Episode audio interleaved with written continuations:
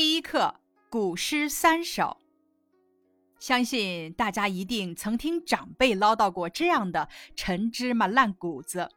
我们小时候电视机只有黑白两色，或者听他们讲在河边捕青蛙，在雪地上捕鸟雀的童年往事。让咱们继续追溯下去，请大家想一想，在没有互联网等高科技的古代。那时候的儿童，他们会如何玩耍，又有什么样的乐趣呢？咱们从古诗中去寻找童趣。池上，唐·白居易。小娃撑小艇，偷采白莲回。不解藏踪迹，浮萍一道开。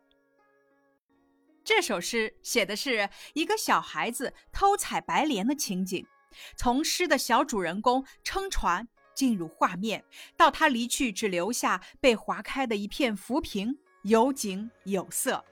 诗人在诗中叙述一个小娃娃生活中的一件小事，准确地捕捉了小娃娃瞬间的心情，勾画出一幅采莲图。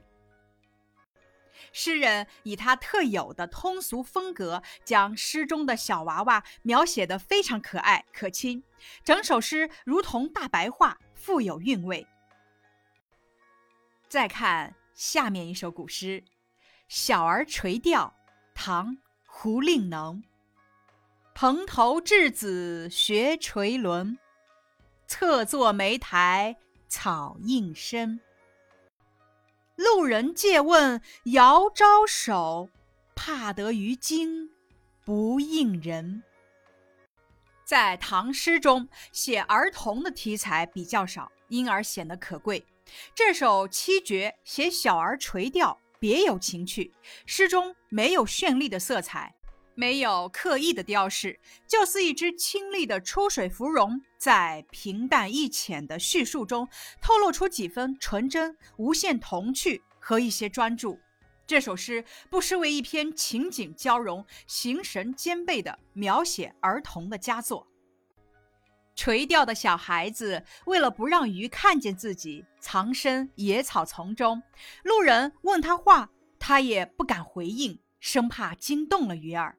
看看这个垂钓的孩子是多么的专心致志。李白在《长干行》中写过：“郎骑竹马来，绕床弄青梅。同居长干里，两小无嫌猜。”这样的诗句。男孩子骑着竹马来，与女孩一起绕着井栏，互相投掷青梅。两个人从小就一起在长干居住长大。相互之间没有什么猜忌，多么美好惬意的童年游戏！清代袁枚写过：“牧童骑黄牛，歌声振林樾。意欲捕鸣蝉，忽然闭口立。”南宋杨万里的《童趣图》中则有：“儿童急走追黄蝶，飞入菜花无处寻”的句子。从以上的这些诗歌中，咱们可以看到，古代儿童们的日常娱乐方式有采莲、垂钓、骑竹马、骑牛、捉知了、捕蝴蝶等等。相比现在，古代儿童多在大自然里玩耍，他们能在大自然中找到无穷的乐趣。接下来，咱们要学的古诗三首是有关童年生活的古诗。其中有对儿童天真烂漫的生活的赞美，也有对天真可爱的牧童的描写。本课的学习目标：一、认识昼、云等四个生字，读准多音字共，会写昼、云等四个字。二、本课的重点内容：有感情的朗读课文、背诵课文，默写《四时田园杂兴》。其三十一，三，借助注释能够正确理解诗句的意思，能够想象并且说出诗句描绘的情景，体会其中的童真童趣，这是本课的难点。接下来，咱们开始学习本课的会认字。供，字义，指向神佛或者死者奉献祭品，组词有贡品、供奉。稚，字义，指幼小，组词有稚子、幼稚。一，字义，指水波纹，组词有寒衣、涟衣。本课的会写字，昼，字义，指白天跟夜相对，组词有昼夜、白昼、永昼。例句：夏天来了，昼夜交替中，白天的时间变长了。例句：解放军叔叔不分昼夜的抢险救灾。云，字义，指除草，组词有耕耘。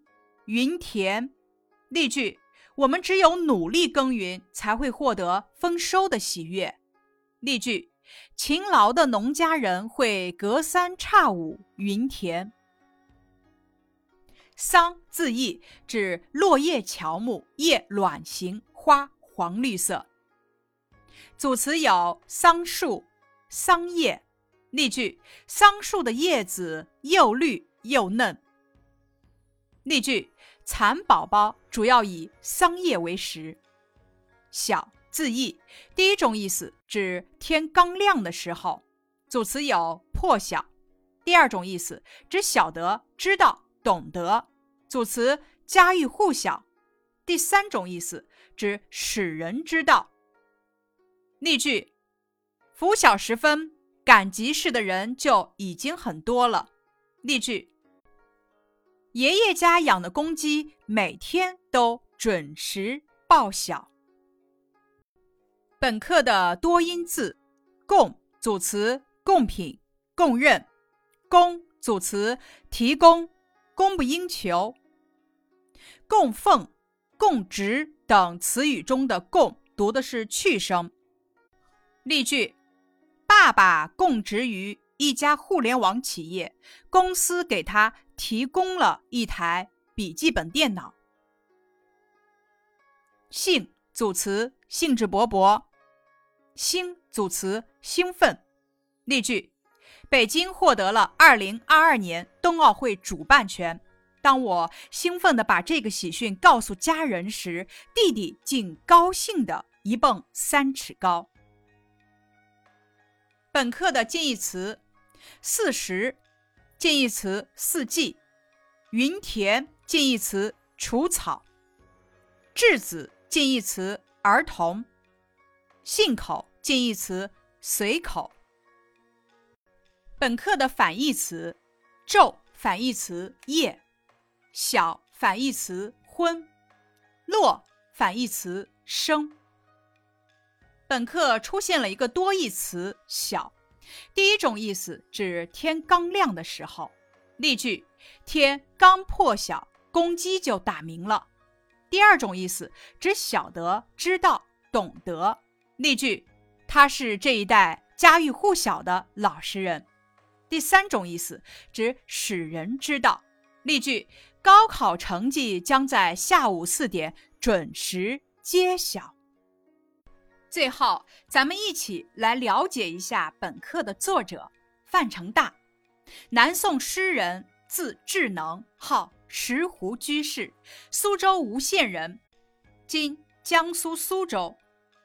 晚年隐居石湖，写过大量的田园诗。他的文学成就，其诗题材广泛。祖诗四时田园杂兴六十首，描写农村风光和民生疾苦较为突出。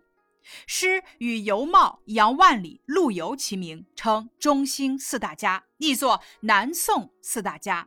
其主要作品有《四时田园杂兴》其二十五，《四时田园杂兴》其三十一，《石湖居士诗集》《石湖词》《吴传录》等等。杨万里，南宋诗人，字廷秀，学者称程斋先生，吉水人，在今属江西，一生力主抗金，其文学成就，一生作诗两万多首，传世者仅为其一部分。诗与尤袤、范成大、陆游齐名，称中兴四大家。译作南宋四大家。主要作品有《小池》《小出净慈寺送林子方》《宿新市徐公店》《稚子弄冰》《过扬子江》等等。雷震，宋朝，生平不详，或以为梅州人，在今四川眉山。宋宁宗嘉定年间进士，又说是南昌人，今属江西。宋度宗咸淳元年进士，主要作品有《村晚》。写作背景：《四时田园杂兴》其三十一是南宋诗人范成大所作的一首田园诗。范成大退居家乡后，在石虎养病期间写下的六十首田园诗，分春日、晚春、夏日、秋日、冬日五组，每组十二首。总题《四时田园杂兴》，这些诗描写了农村春夏秋冬四个季节的景色和农民的生活，同时也反映了农民遭受的剥削以及生活的困苦。